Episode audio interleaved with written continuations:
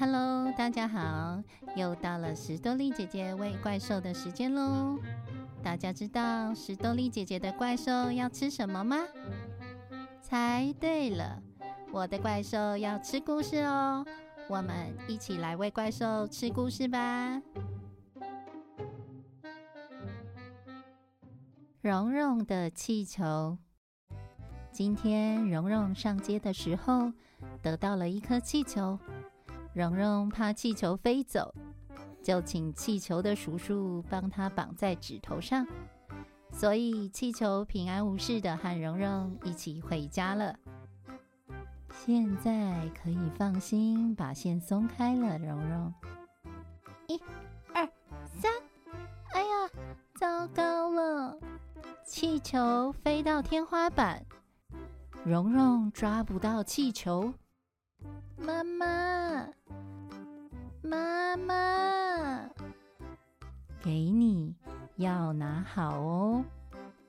嗯，哎呀，糟糕了！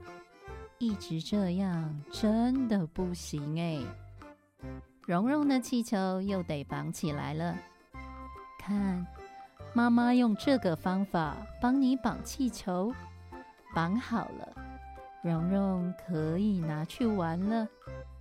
哇，你看，你看，这颗气球浮在半空中都不会飞走，不会飞走，却可以浮在半空中，哎，真好！这样蓉蓉就可以和气球一起玩了。蓉蓉和气球一起到院子里玩。气球，你看，你看，院子的花很漂亮吧？蓉蓉帮气球编了一个好漂亮的花头冠，蓉蓉也帮自己戴上了花头冠。他们一起玩扮家家酒。气球，吃饭啦！谢谢，真好吃。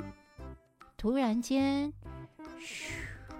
刮起了一阵风，气球，绒绒的气球啊！怎么会这样呢？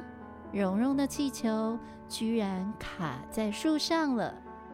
绒绒的妈妈很努力的想要把气球弄下来，直到天黑了，依然没有办法。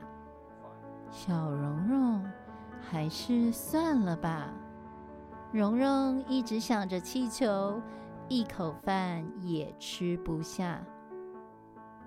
我我和气球约好了要一起吃晚餐的，而且，我们还要一起刷牙、换睡衣。我们也约好了要盖同一条被子睡觉。